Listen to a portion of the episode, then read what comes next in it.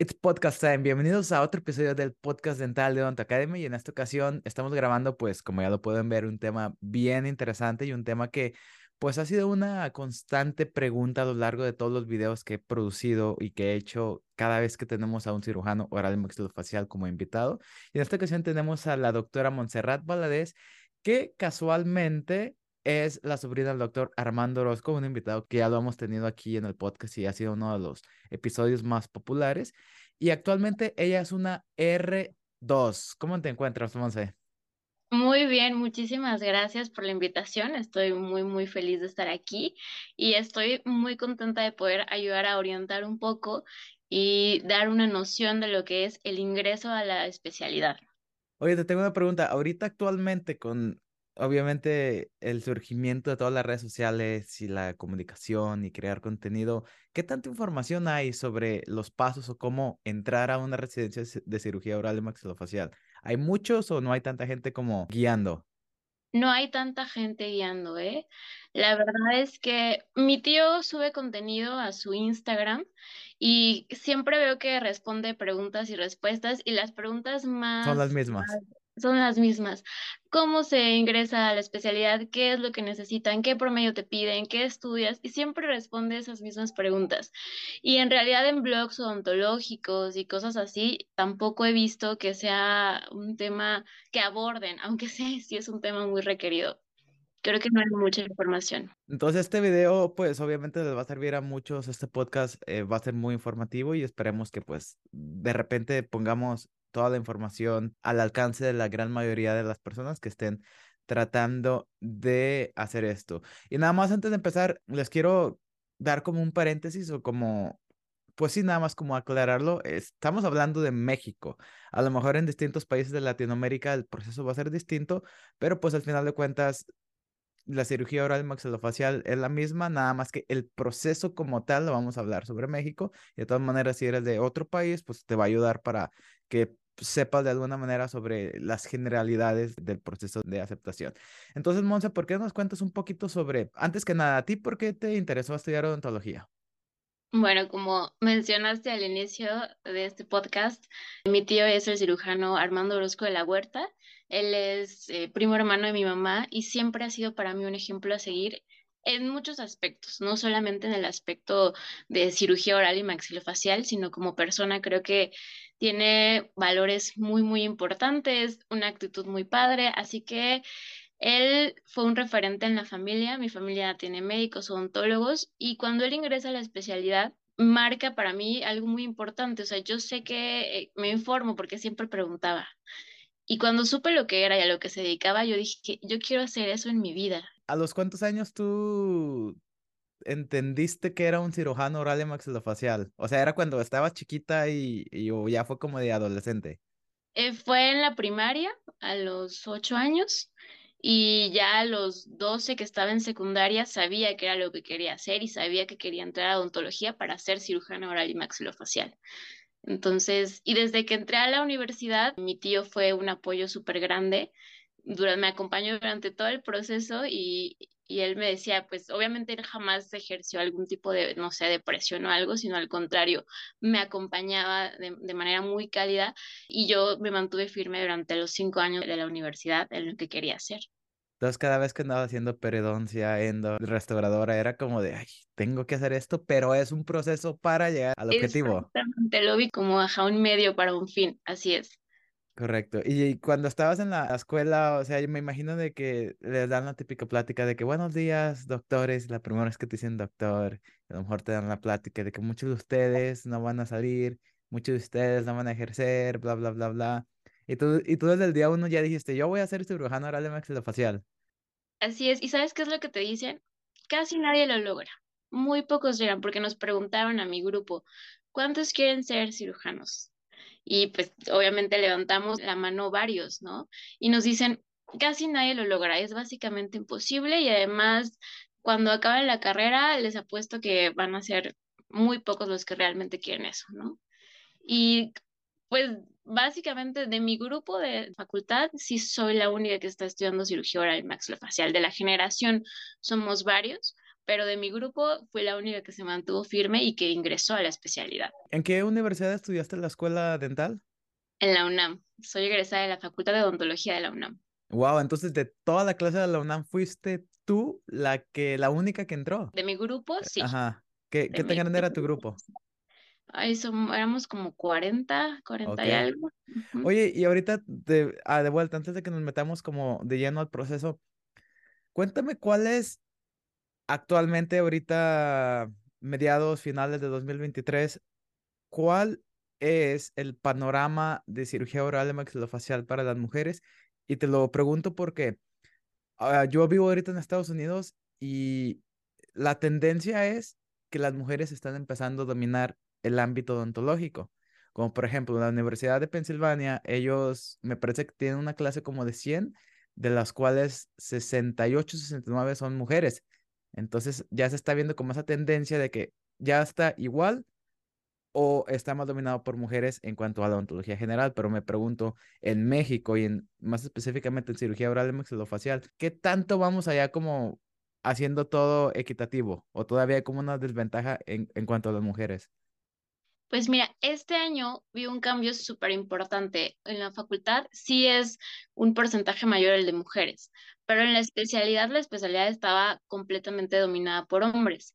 Eh, yo apliqué el año pasado a la especialidad, no, al del año antepasado, y en mi propedéutico, que es un proceso que tenemos que hacer, que seguramente ya vamos a abarcar un poquito después, fue el primer año donde había un poco más de mujeres, más presencia de mujeres que en el resto de los años.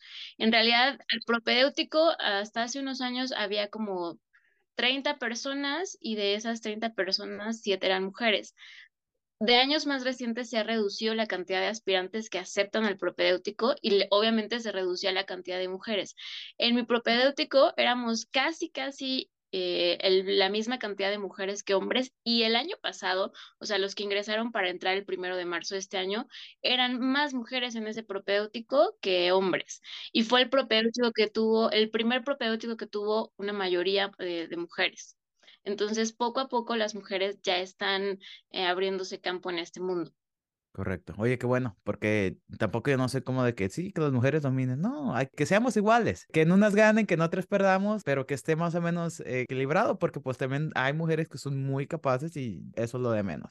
Bien, no te voy a preguntar nada de tu escuela dental, porque pues obviamente desde que entraste ya sabías, ok, nada más endo, prosto, nada más es para llegar a una graduación. Cuéntame un poquito sobre tus días en la escuela dental, pero preparándote para la residencia y preparándote para la aplicación.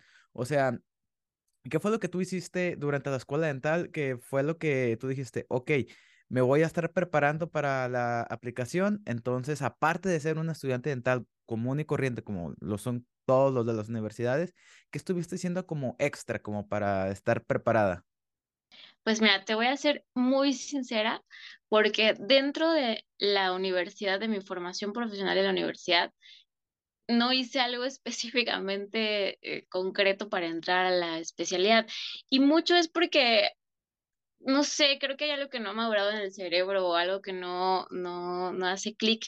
Como que vas pasando los días y no te haces consciente, o así lo veo yo, que en ese momento no era como muy consciente de de lo que iba a requerir en un futuro.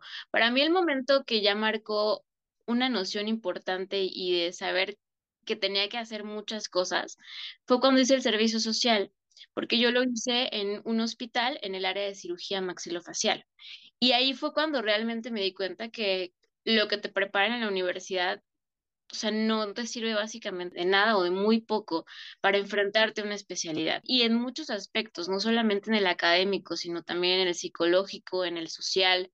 O sea, son bastantes áreas las que se tendrían que abarcar para encaminarse y llegar a la meta que es ser cirujano oral y maxilofacial o ser residente, ¿no? En una primera instancia.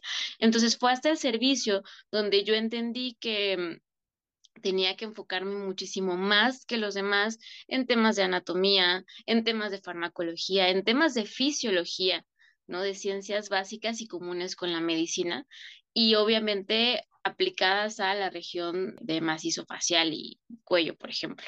pues andaba haciendo mi investigación obviamente y me encontré con un artículo tuyo, no me creo si era un artículo, una tesina o era sobre patología, me parece. Mi tesina para titulación.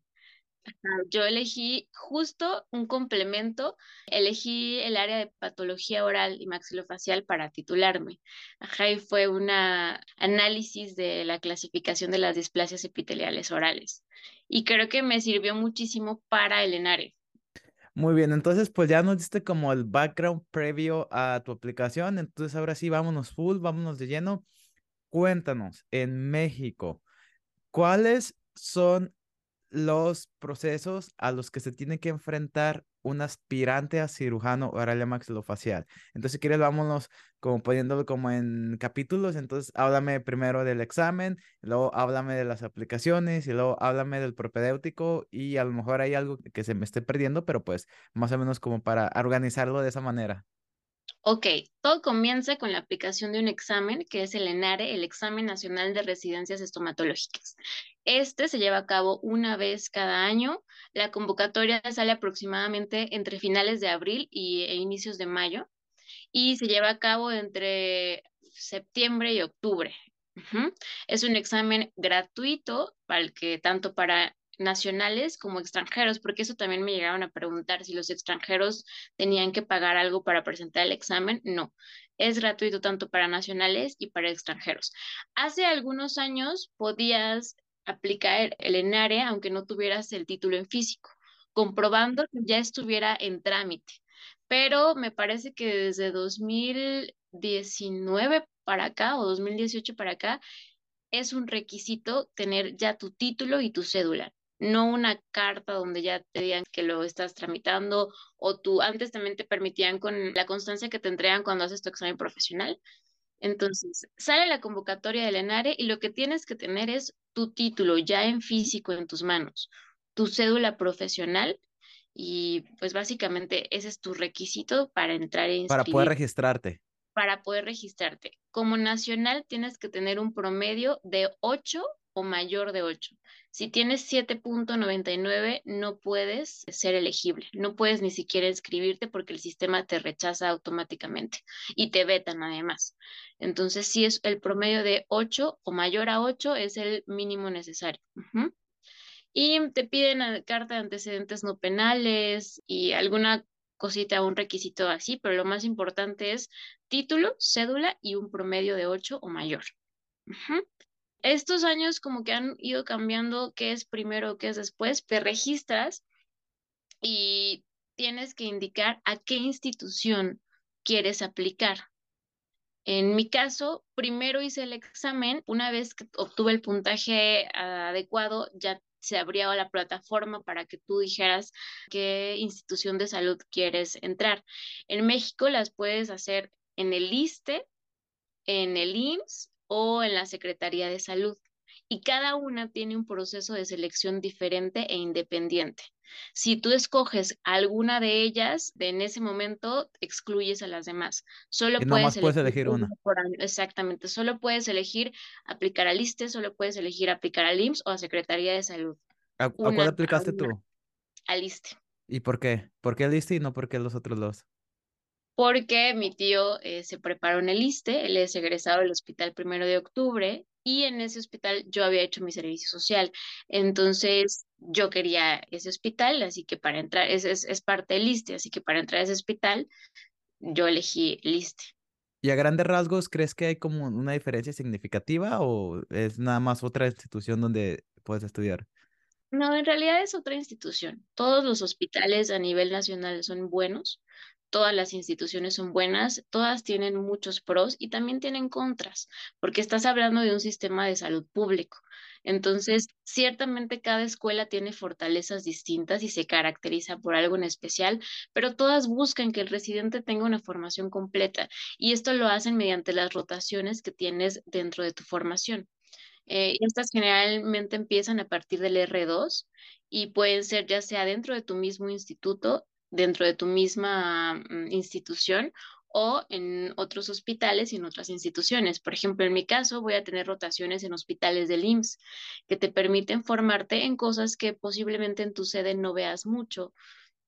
profundizar en otras áreas que en otros hospitales haya. Así que creo que todas las sedes y todos los hospitales y en todas las instituciones te ofrecen una formación completa porque te dan la posibilidad de rotar.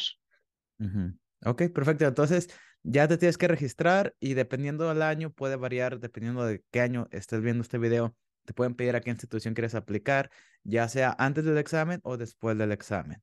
Ok, entonces ya te registraste, vamos a suponer que ya elegiste y todo. Cuéntanos más del examen porque he escuchado que está muy complicado. Cosa más horrible de la vida. O sea, yo apliqué dos veces. La primera vez que apliqué fue en 2020, en la pandemia. Y ese año, pues estábamos enclaustrados, ¿no? Porque no podíamos salir de nuestras casitas. Lo aproveché para estudiar y yo me preparé mucho en temas como específicos de que sí ves en la especialidad, pero yo pensé que te los iban a preguntar en el examen. Me preparé en cosas como de medicina bucal y cosas más de enfermedades sistémicas. Y llegué a mi primer examen y era todo de odontología general. Recordemos que este examen lo aplicamos para tres especialidades, cirugía maxilofacial, prótesis maxilofacial y odontopediatría a nivel hospitalario.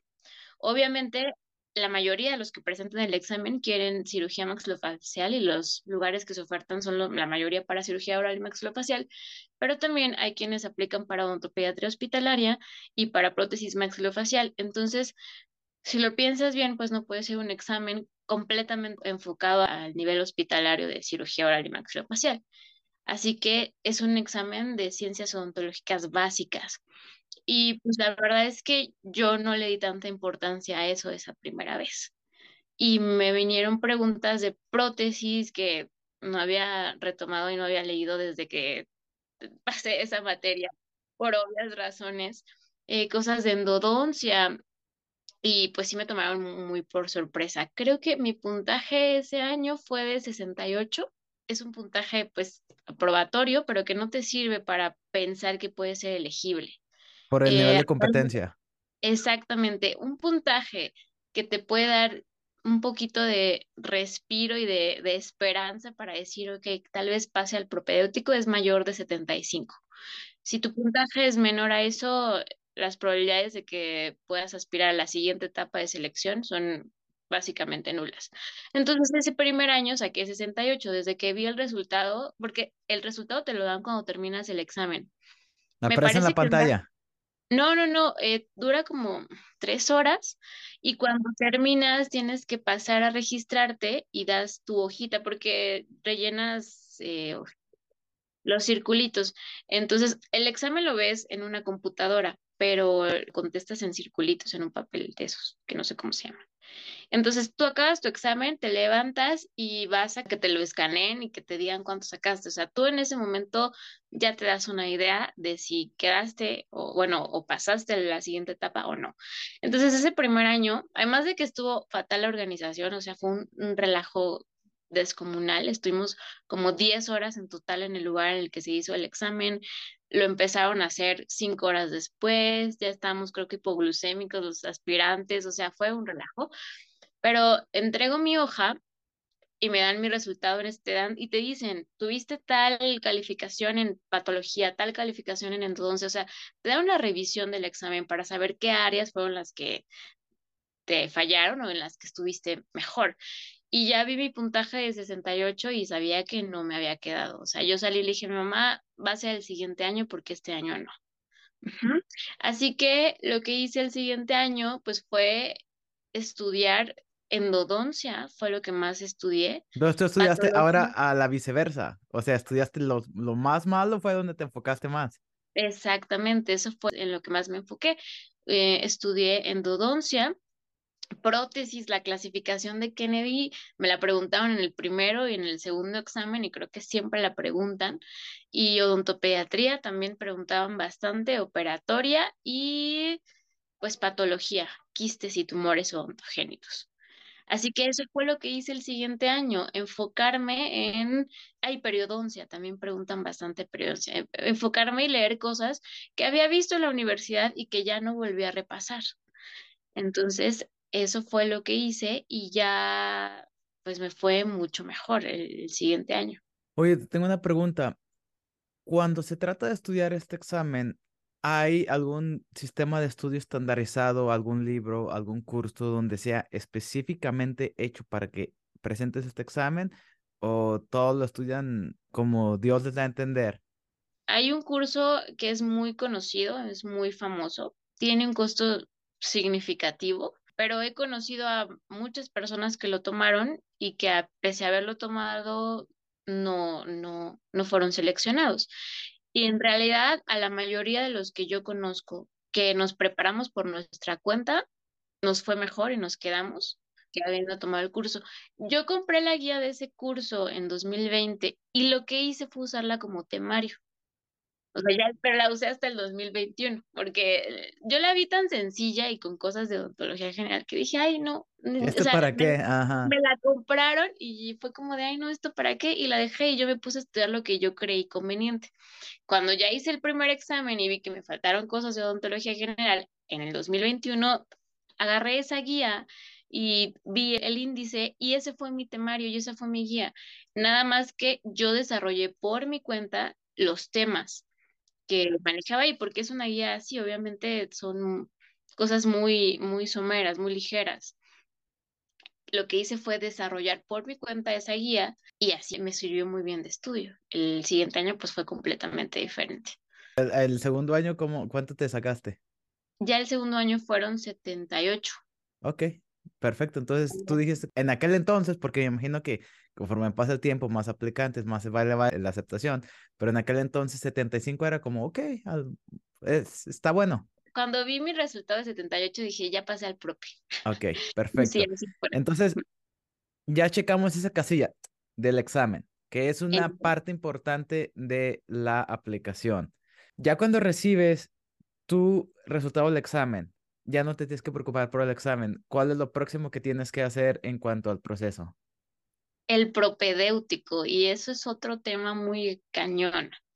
No te puedo hablar muy bien del proceso de selección del IMSS y de Secretaría de Salud porque lo desconozco, pero te voy a hablar del proceso de selección del ISTE. Una vez que ya pasas el examen y tienes la publicación de resultados, ah, bueno, te dan la publicación de resultados al mes, o sea, los oficiales, ya donde ponen los folios seleccionados para la siguiente etapa.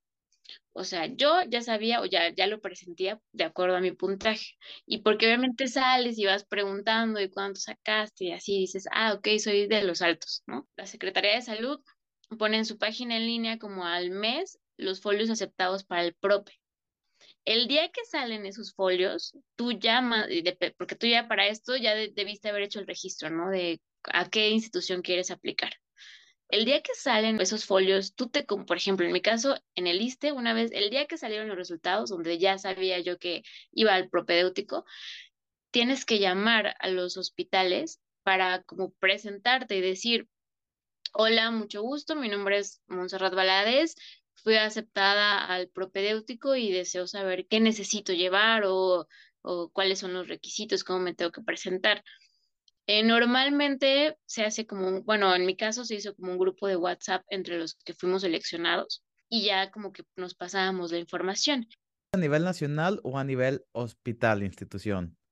¿Todos los del ISTE así nacionalmente hicieron un grupo? ¿O cómo, o, cómo sabe, o cómo sabes si te va a tocar el propedéutico en la Ciudad de México o en la Ciudad de Monterrey o en Guadalajara? Es que dependes a dónde tú aplicaste. Ah, o sea, entonces tú pusiste que vas a ir al ISTE y, solamente es en la Ciudad de México, ajá, para el ISTE, solamente en la Ciudad de México. Entonces, exacto, o sea, la institución que yo escogí es solamente para, o sea, es la Ciudad de México, no es fuera de. Entonces, ajá, yo llamé al, los hospitales que incluye el ISTE actualmente son el primero de octubre, el 20 de noviembre, el Zaragoza, el López Mateos, el Hospital Regional de Alta Especialidad Bicentenario de la Independencia, que es mi sede, y el Darío Fernández. Entonces, el, en el año en el que yo hice propedéutico, mi sede, porque mi sede es una sede nueva, aún no estaba considerada en el propedéutico ni el Darío Fernández, solamente las cuatro, pues que tienen más tiempo, ¿no? Las más antiguas. y yo llamé a cada una de ellas y pues ya sea que ellos mismos te pasan el número de alguien que ya, porque te piden tu correo, tu número de teléfono y ya ellos a veces te pasan el número, ah, pues puedes ponerte en contacto con la primera persona que llamó y ya te vas escribiendo y te vas organizando con tus compañeritos propedéuticos.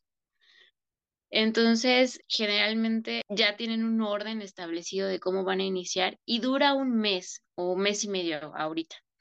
¿No? Tienes, es una evaluación hospitalaria intensiva, donde tienes que presentarte una semana en cada uno de los hospitales, salvo por las sedes nuevas que son dos días, ¿no? Y te evalúan de lunes a viernes. Entonces, eso yo creo que es el reto más grande. En tu tiempo, ¿cuántos habían y cuántos compañeros proteóticos tenías y cuántos se quedaban? En esta ocasión, ya actualmente redujeron mucho la cantidad de aspirantes. Entonces, todos los que aplicamos nos quedamos. Éramos como 16, 17 y todos nos quedamos. Pero eso escogían a los 16 mejores promedios que querían el ISTE. ¿No? Entonces, sí suena más fácil. Si ya fui aceptado, tal vez ya me quedé, aunque no es una ley, no es, no es un hecho, pero sí reduce el número de aspirantes. Igual a veces anteriormente, como eran 30 aspirantes, pues aunque se quedaran menos, aunque se quedaran, no sé, 12, pues le daba oportunidad a más personas de luchar por un lugar y ahora son menos personas. Y el hecho de que pues seas seleccionada por el PROPE no significa que te vayas a quedar, ¿no? Entonces, en mi generación sí nos quedamos todos. Entonces, cuéntame un poquito sobre, contaste que tienes que ir rotando y que te evalúan de lunes a viernes, y cuéntanos más, como qué es lo que tenías que hacer, que te evaluaban, todo. ¿Qué es lo que tienes que hacer? Te evalúan desde la imagen, ¿no? ya eres un residente o, o, estás aspirando a ser un residente. Y yo creo que como odontólogos tenemos que ser muchísimo más cuidadosos en todo, en nuestros conocimientos, en de nuestra imagen. ¿Por qué? Porque llegamos a un medio hospitalario. Llegamos a, a convivir con médicos que están especializándose. Entonces, para no estar en desventaja de ninguna forma, creo que tenemos que esforzarnos mucho más. Y eso es lo que te recalcan. Así que el primero tienes que, niñas, el cabello recogido, bien alineado, bien peinado, ¿no? En general, uñas cortas, hombres, cabello corto, barba rasurada. En mi generación todavía, como era tipo tiempos de pandemia, eh, hicimos el propéutico con quirúrgicos, limpio, los tenis limpios. Creo que este año ya regresaron a ir de blanco, entonces es ir pantalón de vestir blanco, camisa blanca, hombres con corbata y todos con zapatos limpios blancos, ¿no? Y la bata bien planchada. Eso es lo primero, tu presentación.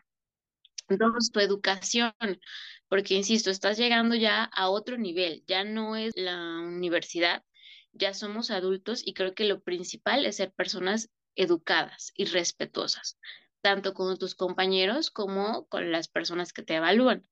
Y lo más importante es el conocimiento. Eso es lo que más te preguntan. Muchas veces los residentes te dan clase, otras veces los adscritos del servicio te dan clase o tienen invitados que son exalumnos o exresidentes, que ya obviamente son cirujanos maxilofaciales, que llevan ya años en el mundo práctico, te dan clases y en esas clases se hacen dinámicas de preguntas y de respuestas, ¿no?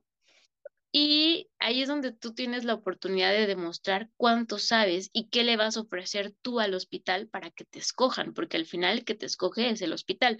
Tú sí indicas, yo quiero el ISTE y me gustaría, no sé, el primero de octubre, el López Mateos, pero al final los hospitales son los que eligen a las personas que son más afines a ellos.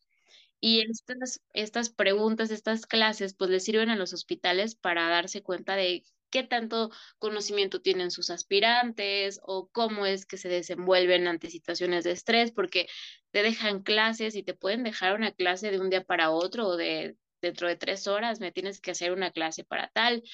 Siempre en todos los hospitales te piden que lleves una espuma para practicar suturas y te dejan, no sé, 100 puntos simples, 100 puntos de, no sé, colchoneros, así, ¿no? Para ver tu habilidad y tu destreza manual. También te piden modelos de yeso que tú les vas a perforar interproximalmente para hacer ferulizados, fijaciones intermaxilares, con alambre, hacer alambrados en los modelos y te piden, no sé, para las 5 de la tarde tienes que tener este ya hecho, ¿no? Entonces, tú vas a dar clases, te hacen exponer y te hacen exámenes. A veces dan una clase y te hacen un examen después de cada clase. Y obviamente ya son temas especializados en la, o sea, enfocados más bien en la especialidad. es mucha presión porque hay residentes que están súper bien preparados y que sí te dejan dudando de tu propia existencia, ¿no? O sea, por ejemplo, mis respetos para los residentes de López Mateos, tienen un nivel de academia, o sea, muy alto. Entonces te preguntan cosas que dices, ¿eso existe en el cuerpo humano? ¿No? O sea, eso es a lo que te tienes que enfrentar. Yo creo que ahora, o sea, yo lo que estudiaría es para el ENARE, o sea, como que ir avanzando por meses. El primer mes que estudies y te vas a empezar a preparar desde un año antes, empieza con full odontología, ¿no? Primer, segundo, tercer mes. Y a partir del cuarto mes empieza a meter anatomía más fuerte. Y ya a partir del siguiente mes, fisio, porque hay muchísimas cosas, temas donde la fisio te hace entender bien las cosas. Y ya luego métele farma, pero farma bien, ya no farma para dummies, ¿no? O sea, farma bien. Y así poco a poco, o sea, y ya hasta que al final estudies netamente para el propedéutico porque ya lo odontológico ya lo dominaste para tu examen. Contigo te tocó un mes, ahorita ya es un mes y medio. Me imagino que ellos tienen como el algoritmo o ellos van como calificando y a lo mejor tienen como que la lista. No sé cómo voy a hacer. En tu generación se quedaron todos, pero ya cuando te aceptan, pues básicamente ya es como de, ok, ya te aceptamos, vas a tener tu fecha de inicio, ¿verdad? Claro, los resultados del propedéutico generalmente es como a finales de octubre y mediados de noviembre, o sea, las últimas dos semanas de octubre, las dos primeras o tres primeras de noviembre, bueno, las tres semanas principales de noviembre. Y después de que acaba eso, pues ya, o sea, en cada hospital pues te despides y bye. Y después de eso, los jefes de cada servicio se reúnen pues para como deliberar, a ver, a mí me gustó tal aspirante por esto y esto, y yo creo que este aspirante es así y así para mi escuela. Y mm, pues ellos envían como sus calificaciones porque te evalúan y sus opiniones y te entrevistan, eso también es muy importante. Eh, dentro de los días de evaluación te hacen entrevistas, eh, tanto el jefe de cada servicio como pues algunos adscritos, ¿no? Para preguntarte cosas que van no relacionadas a la especialidad, para saber quién eres, qué te gusta hacer, tus hobbies, tus pasatiempos.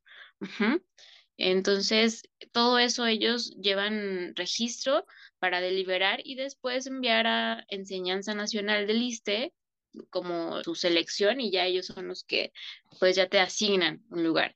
Y a principios de diciembre, en la misma plataforma donde te registraste y donde indicaste qué hospital quieres y eso, es donde sale ya tu folio de aceptado, ¿no? Y te indican a qué hospital te asignan. Y pues ese es el momento más feliz, yo creo que de cualquier aspirante cuando ya ves, eh, doctor, o creo que sí aparece como doctora Montserrat Valadez Orozco, eh, le informamos que ha sido aceptada para el Hospital Regional de Alta Especialidad Bicentenario de Lista y es como, wow, ya ese día, pues es, no sé. ese día como que dices, ok, ya después de todo lo que estuve soñando mucho tiempo, pues ya, ya, ya se cumplió, te entiendo perfectamente. Antes de que nos cuentes la vida del R1 y del R2, y tengo preguntas porque obviamente ha habido una fama no tan buena de cómo tratan a los residentes antes de eso, quiero, quiero hacerte una pregunta. Cuéntame, ya cuando, al menos en tu institución, ¿cómo le hacen? O sea, ¿reciben dinero y es suficiente para sobrevivir? Porque me imagino también que hay muchos de nosotros o, muchos de, de, los estudiantes que desafortunadamente no tienen para poder solventar pues el costo de la vivienda, el costo de la comida y creo que el factor económico es algo muy importante. Entonces, cuéntanos si hay algún apoyo económico y de ser así, si puedes al menos sobrevivir decentemente. Sí hay, es una beca porque al final somos becarios. Te conviertes en trabajador del ISTE porque, o del Estado, porque sí entras en planilla, pero tu sueldo es de becario. Sí te dan un apoyo, una beca mm, quincenal, te pagan una quincena porque entras en planilla. Eh, y va creciendo o va aumentando eh, ligeramente conforme vas aumentando de año. Por ejemplo, en mi primer año me pagaban 8 mil pesos quincenales y ahorita me están pagando 9 mil pesos quincenales, ahorita que soy ya R2. Eh, aproximadamente tardan como cuatro quincenas en pagar, eh, o sea, los dos primeros meses, porque inicias el primero de marzo, ¿no? Es tu primer día de residencia y te tendrían que pagar pues la primera quincena, pero lo que hacen todos los trámites, aunque sí es retroactivo, o sea, no te pagan los dos primeros meses o el mes y medio, pero cuando te pagan, te pagan todo junto. Entonces, yo creo que es muy subjetivo el, pues si te alcanza o no, porque yo te puedo decir que para mí no es suficiente. O sea, tengo más gastos, pero puede ser que haya personas para los que sí sea suficiente.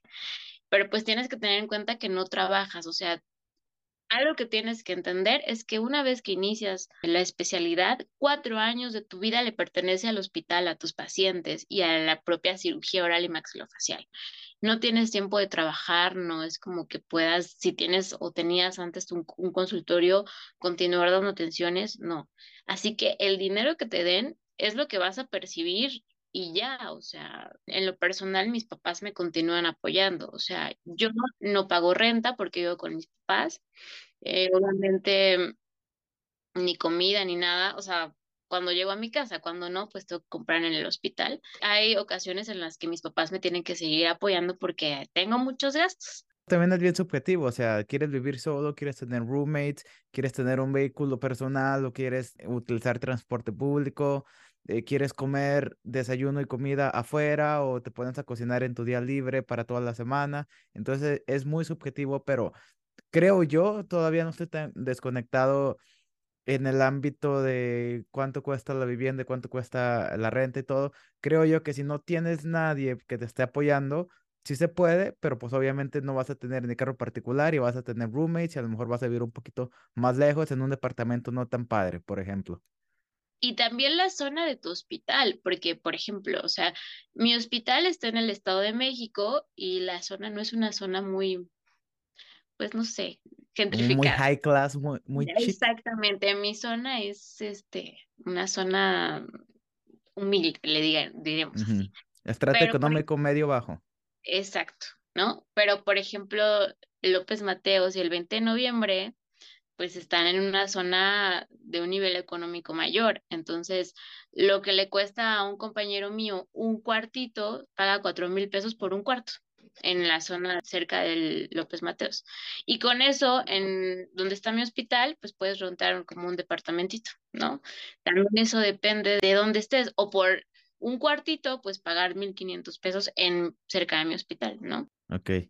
Entonces ya dijimos que uno, el examen es gratuito y dos, te pagan cuando estás haciendo la residencia porque pues obviamente estás trabajando y toda tu vida le pertenece.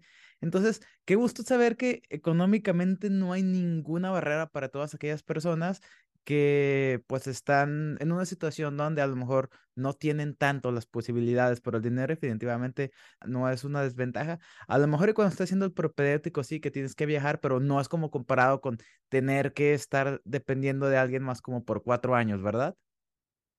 Sí, qué bueno que lo mencionas. Para el propedéutico sí hay que tener como un ahorradito. Y en especial si eres foráneo y muchísimo más si eres extranjero, porque pues cuando son foráneos, aunque si estás dentro de tu mismo país, pues tienes que rentar un lugar cerca del hospital en el que vas a estar para tus cosas, ¿no? Y comida y transporte. Entonces, sí es muy importante que tengas, además lo que te piden, porque a veces te piden material para las mismas actividades que vas a desarrollar dentro del propedéutico. Así que sí tienes que tener un colchoncito para no llegar al propedéutico sin nada. Y como extranjero, la otra cosa que hay que puntualizar es que la beca solamente es para nacionales los aspirantes extranjeros no tienen beca, aunque ellos tienen, o sea, tú como extranjero, puedo decir eh, que tienes como un lugar asegurado. ¿Por qué? En el ISTE. Porque los lugares para extranjeros son independientes de los nacionales. O sea, en cada hospital hay dos plazas, por ejemplo, para nacionales y una siempre para extranjero siempre hay una plaza para extranjero. Entonces, los nacionales no competimos con los extranjeros que apliquen, porque ellos ya tienen su plaza. En cada, o sea, para cada hospital hay una plaza para extranjeros. Nada más que los extranjeros no van a recibir beca en ningún año de los cuatro años y además ellos tienen que pagar una cantidad al mes. No me eso sí, no sé cuánto es, pero como extranjero no recibes beca y tienes, digo, tienes que pagar al año, es anual, anual al año tienes que pagar una cantidad. No te puedo decir cuánto es, pero, pero hay una cantidad que pagar. Eso, eso es importante para los extranjeros. Ok, cuéntanos un poquito tu vida como el R1, porque ya he escuchado en muchos lugares, tengo varios amigos cirujanos orales y maxilofaciales, y eso va a ser incluida tú, todos estudiaron pues ya hace varios años, pero en aquellos tiempos el R1 era el que tenía que irse hasta por los cafés y lo trataban horrible. Y cuéntanos, antes de que nos cuentes tu vida como R1, se ha empezado a humanizar. Obviamente me imagino que tu tío te ha contado, obviamente me imagino que conoces ya cirujanos orales y maxilofaciales seniors, pues ya gente que egresó hace mucho tiempo. ¿Se ha empezado a humanizar esa parte o todavía es como el nivel de exigencia sigue siendo como mucho? No, sí, ya hay un cambio, ya hay un cambio de mentalidad en muchas personas. No te voy a decir que en todas, pero sí, ya hay un cambio. Por ejemplo, pues a mi tío le tocaron vivir cosas muy difíciles, y lo sé de primera mano. Y que ahorita a lo mejor no, no, no, son, no son aceptables, ¿verdad? Socialmente. que no son aceptables y, por ejemplo, en su caso, que él ya nunca jamás en su vida replicaría. O sea, ¿no? Mi tío sí ya es un cirujano que ya egresó hace algunos años, que tiene otra mentalidad por completo, que tiene una mentalidad de que el maltrato psicológico, físico, emocional no es la forma de formar profesionistas médicos, ¿no? que sean humanamente capaces de dar una atención integral a los pacientes. Él ya tiene otra visión por completo y, y te digo que a él le tocó formarse en los años oscuros de la residencia y hoy él tiene la posibilidad de recibir residentes rotantes en su hospital y es otra cosa, ¿no? Es un trato humano, académico, netamente académico y además te enseña cosas no solamente pues teóricas, sino de desenvolverte con los pacientes que te permiten que seas un profesional más integral. Pero así como está él, hay personas que les tocó la etapa oscura de la residencia y dicen, pues si yo lo sufrí, ¿por qué tú no? Si yo lo aguanté, ¿por qué tú no? Ok, entonces ahorita estamos como, em, hay, hay un lado ya más humanizado y hay otro que dice que somos generación de cristal porque no aguantamos lo que ellos aguantaron. Y te lo vas a encontrar siempre. Cuando él me estaba contando su experiencia, yo, yo dije, ok, y a lo mejor a lo mejor se entienden varias cuestiones por la manera en la que la sociedad funcionaba antes, pero algo que sí me dejó mucho en shock fue como el nivel de exigencia que esperaban de ti cuando estabas de privado del sueño. Fue como, uh, eso, fisiológicamente eso no va. Eso sigue, eso, eso continúa. ¿Y eso continúa? Eso sí no ha cambiado, sí. Y eso es meramente por cuestiones de tiempo, de que hay muchas cosas que hacer en poco tiempo. Bueno, pero lo bueno es que ya el trato ha cambiado y ya se está tratando de manera más humanitaria a los futuros eh, cirujanos orales y maxilofaciales. Entonces, ahorita sí, cuéntanos full tus primeros días. Ah, quiero que me cuentes tus primeros días como R1, porque pues obviamente estudiaste la escuela dental, estuviste estudiando, pero yo siento que siempre los primeros días son como que el shock, como que la cachetada de guante blanco o el balde de agua fría, como que, ¿what? A lo mejor no estaba preparado para este estilo de vida o a lo mejor es más intenso de lo que pensé. Cuéntame primero tus primeras semanas o primeros meses, así como de qué era lo que pasaba por tu mente y pues también este, todo lo que tuviste que vivir como R1. Es justo lo que dices. En el segundo el que llega el, el primero de marzo, porque aquí decimos que es el rayito transformador, el primero de marzo, a partir de las 12 con uno del primero de marzo, pues es cuando ya te vuelves oficialmente residente. En ese segundo que te cae el rayito, tu vida cambia, para bien y para mal. La verdad es que te lo voy a decir desde mi experiencia. Yo cuando fui pasante, y porque tengo que hice el servicio en hospital y pues en el servicio de cirugía maxilofacial, y yo veía a los residentes como de, wow, los residentes, y lo son, ¿eh? La verdad es que mis respetos para los residentes que me tocaron cuando yo fui pasante, y yo los veía así, lo anhelas, lo romantizas. Entonces, para mí, mi idea era que cuando yo entrara a la residencia, mi vida iba a ser perfecta, o sea, ya iba a tener la vida resuelta y iba a ser cirujana y, iba a ser todo el glamour de la cirugía y entrar a quirófano y operar y, y wow. Y la verdad es que no, o sea, no es cierto. Es, te cuesta mucho, mucho, mucho, mucho, mucho ser cirujano oral y maxilofacial. Sacrificas, nadie te cuenta todo lo que tienes que sacrificar para y ser residente de cualquier especialidad, ¿eh? porque lo veo con mis amigos de otras especialidades. En el momento en el que tú te conviertes en residente, dejas de ser tú. Dejas de ser tú para tus amigos, dejas de ser tú para tu familia, para tu novio o novia, si es que tienes, y te conviertes en otra persona. Cambia tu forma de ser, tu personalidad, tu forma de pensar, tu forma de relacionarte porque muchas veces tienes que ser alguien que no eres para sobrevivir. Ya no tienes tiempo y el poco tiempo que tienes quieres dormir, comer y estudiar, ¿no? Porque solo estudiando puedes salir adelante en la especialidad. Entonces es algo que sí tienen que tener muy, muy, muy, muy claro las personas que quieran aspirar. Si bien es un sueño hecho realidad y yo agradezco y bendigo mi lugar en la especialidad, sí sé que de un año para acá he sacrificado muchísimas cosas, muchísimas partes de mí para cumplir mi sueño, ¿no? Y eso es lo que no te dicen y no te cuentan. Y no lo sabes hasta que ya lo estás viviendo. Hasta que ya estás empezando a sacrificar las cosas.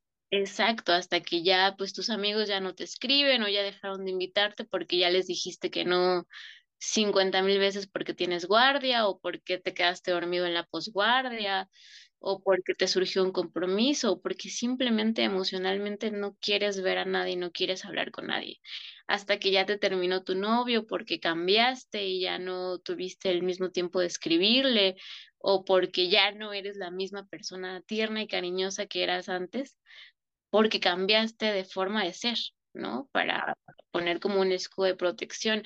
Y así poco a poco te vas dando cuenta de que volteas atrás y eres otra persona. Y para nosotros, ya con propiamente el cambio de que entras al hospital, pues es que es eso, entras a un hospital, tú vienes de la escuela dental, vienes de atender pacientes en una clínica donde hay 50 unidades dentales y donde están tus profesores revisándote contigo y esa es tu atención con el paciente. Llega el paciente, lo atiendes y se va y ese es tu trato con el paciente, ¿no? Y llegas a un hospital, llegas donde hay pacientes sistémicamente comprometidos que además del problema por el que vienen contigo y por ejemplo voy a hablar de angina de Ludwig, que es lo que el pan de cada día de mi servicio, casi casi, además del problema que tienes que resolver como cirujano maxilofacial, tu paciente es un mundo de padecimientos de diabetes descompensada, hipertensión arterial sistémica mal, mal controlada, falla renal crónica, y ya es como de, pues es tu responsabilidad porque tú eres el servicio tratante. ¿Qué vas a hacer? No puedes meter a quirófano a un paciente así. Y es cuando te das cuenta que no tienes una idea de nada de la vida, ¿no? Eh, y es cuando ahí dices, ok, estuve cinco años estudiando cosas odontológicas y ahorita tengo que hacer un curso express de medicina para poder, de primera instancia, diagnosticar y saber que mi paciente tiene esto, saber interpretar correctamente estudios de laboratorio y completos que incluyan electrolitos séricos, no sé, perfil de funcionamiento hepático para saber qué complicaciones va a tener tu paciente al momento de que tú lo estés operando, si es que es apto para que lo operes. Entonces, todas esas cosas de saber qué hacer, y me pasó que en mi primer guardia de fin de semana, yo, la mayoría de los servicios de Maxilo no tiene adscritos en las noches, en los cistes, ¿no? Hay adscritos en mañana y tarde, pero en la noche no. Y en una guardia de noche, fin de semana, se me estaba muriendo un paciente por un choque hipovolémico. Y dime si la facultad de odontología te prepara para eso. No, ¿Sabes quién, o sea, me ayudó a salvar a mi paciente? Los residentes de cirugía general. En mi hospital, y yo creo que es así en la mayoría, hay un piso exclusivo para hospitalización de pacientes de los servicios quirúrgicos. Llámese cirugía general, cirugía maxilofacial, eh, neurocirugía, otorrino, ¿no? Los, plástica. Entonces, por fortuna, en el piso estaban los residentes de cirugía de guardia y obviamente adscritos, pero los adscritos de cirugía luego están operando esa hora, operan a todas horas de cirugía general. Entonces mi paciente se estaba muriendo de choque hipovolémico y gracias a los residentes de cirugía general fue que no se murió y que logramos aguantar hasta que llegara un adscrito y ya, ¿no? Lo estabilizara. Pero eso no te preparan en la escuela odontológica. Entonces, imagínate que eso te pasa en tu primera semana de R1, porque ya te llegaron pacientes así y ya estás tú de guardia. Entonces ahí te cambia la vida y ahí pues eres otra persona. Tienes que decir, no, pues ahora tengo que leer esto, que es un choque hipovolémico, cómo empiezas la reanimación hídrica con soluciones, no sé, cristaloides de primera instancia, en lo que puedes echar mano de un concentrado eritrocitario y cuáles son los requisitos para transfundir al paciente y no generarle un trali. O sea, tienes que empezar a leer todo eso de la noche a la mañana porque te lo pide tu paciente. Ese es el cambio más importante, que dejas de ser odontólogo, pero tampoco eres médico. Entonces, o sea, somos un eslabón perdido ahí que se tiene que preparar a marchas forzadas. Ajá. Wow, este, estoy escuchando y sí estoy tratando como, no sé, siento que me estás contando bien la historia como de Netflix. Como que empezamos tranquilito y se está poniendo más intensa conforme vamos hablando. Entonces, pues me imagino que al final de cuentas podríamos resumir que el primer año de la especialidad o el R1 es como... ¿Es la, muerte? Sí. Y es la transición. ¿Es la muerte? Sí, a la transición. Sí. Es la transición ya para el segundo, tercer y cuarto año, ¿verdad? Sí. Ahorita, actualmente eres R2 y como empezaste en marzo, pues te acabas de convertir en R2 hace unos meses, ¿no es así? Sí es. A ver, entonces cuéntame ahorita la vida como R2, ¿qué es lo que esperarías o si hay algún cambio como de R1 a, R2.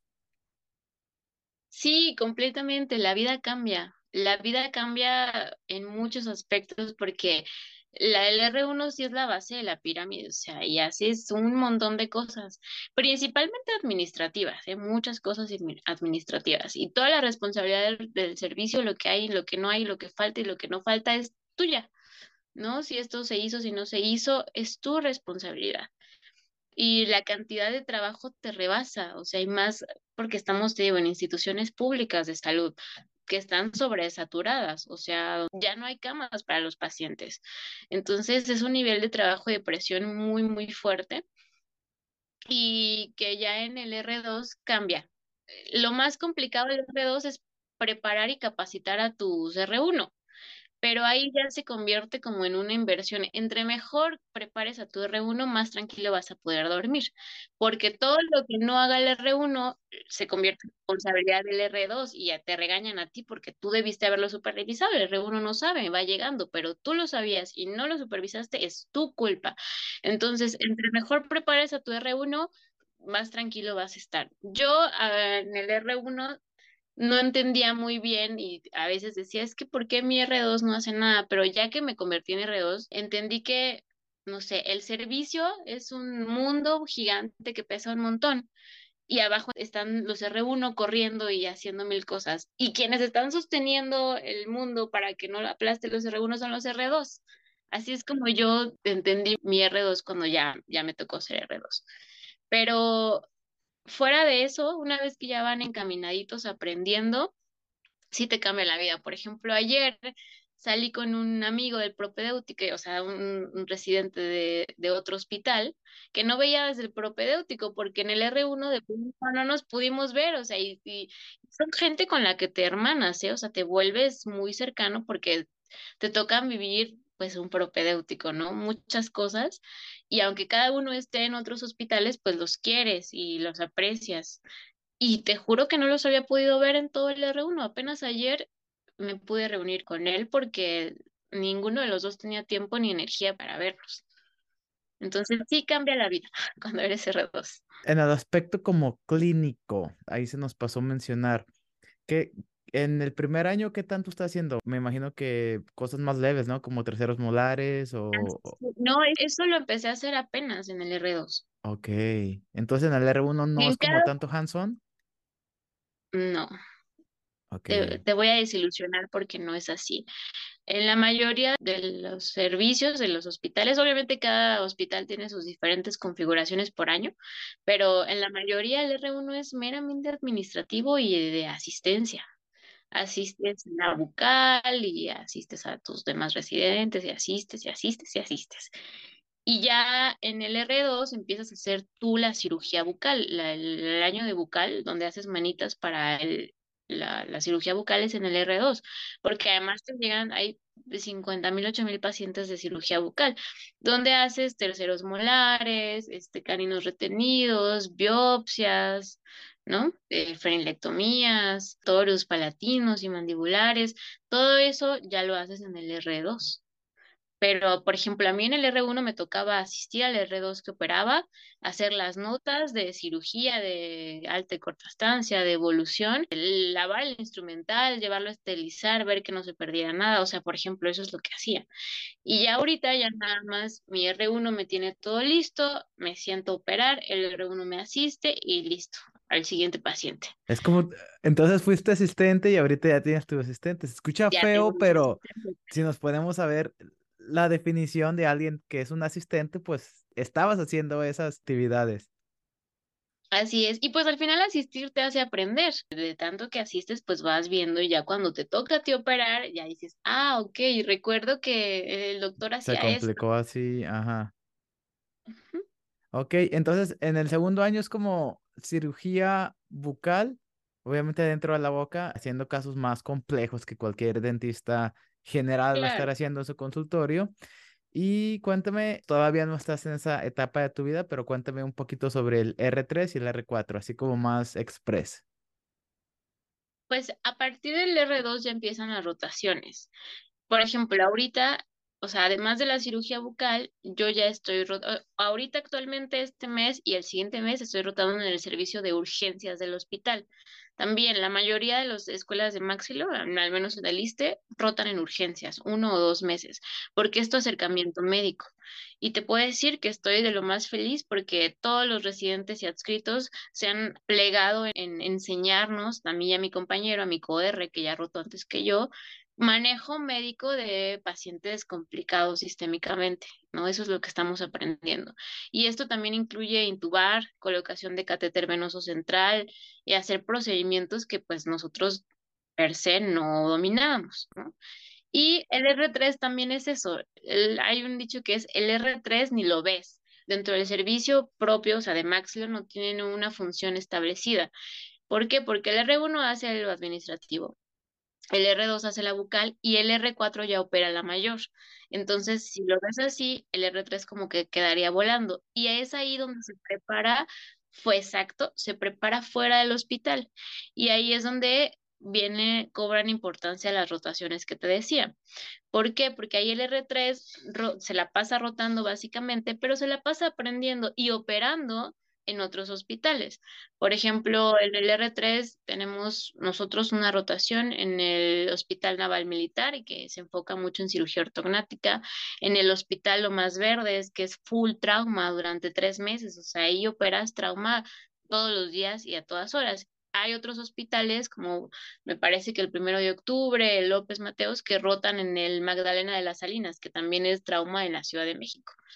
Y eso es lo que hace el R3, se prepara en otros hospitales para que cuando llegue el R4 esté en su servicio operando mayor. Ok. Y defíneme un poquito como operar mayor. Ya estamos hablando de las ortognáticas. Ah, sí, Mayor ya es todo lo que sea en. Menor es todo lo que es en consultorio en la unidad. Y cirugía mayor ya es todo lo que es en quirófano. Llámese cirugía ortognática, llámese este trauma, llámese patología, todo lo que ya involucra quirófano y abordajes intra y extraorales ya es, eso es cirugía mayor. Y eso pues ya lo va haciendo el R3 en sus rotaciones y el R4 ya en el servicio. Muy bien, Monse, muchísimas gracias pues por toda la información que nos estás dando. Definitivamente ha sido muy útil. y ahorita estuve pensando de que, órale, está padre pues todo el proceso. A pesar de todo, como lo que nos estuviste contando, dije, estaría padre el proceso. Yo creo que sí me animaba a ser cirujano oral y maxilofacial si me hubiera quedado en México.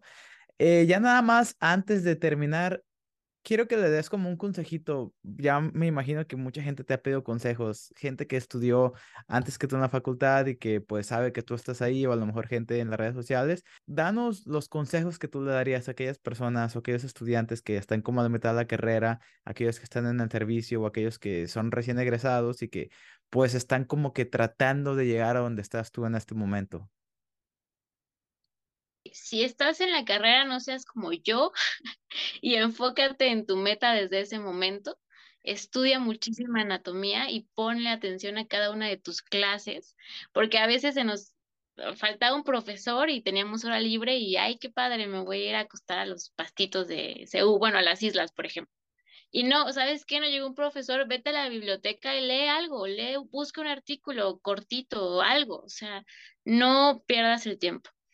Y además de lo académico, si de verdad es tu sueño, no desistas. Si de verdad es lo que quieres y presentaste un ENARE y porque no te quedaste en el primer intento, ya no lo quieres intentar, no lo hagas. El que quiere ser cirujano maxilofacial, de verdad, lo logra.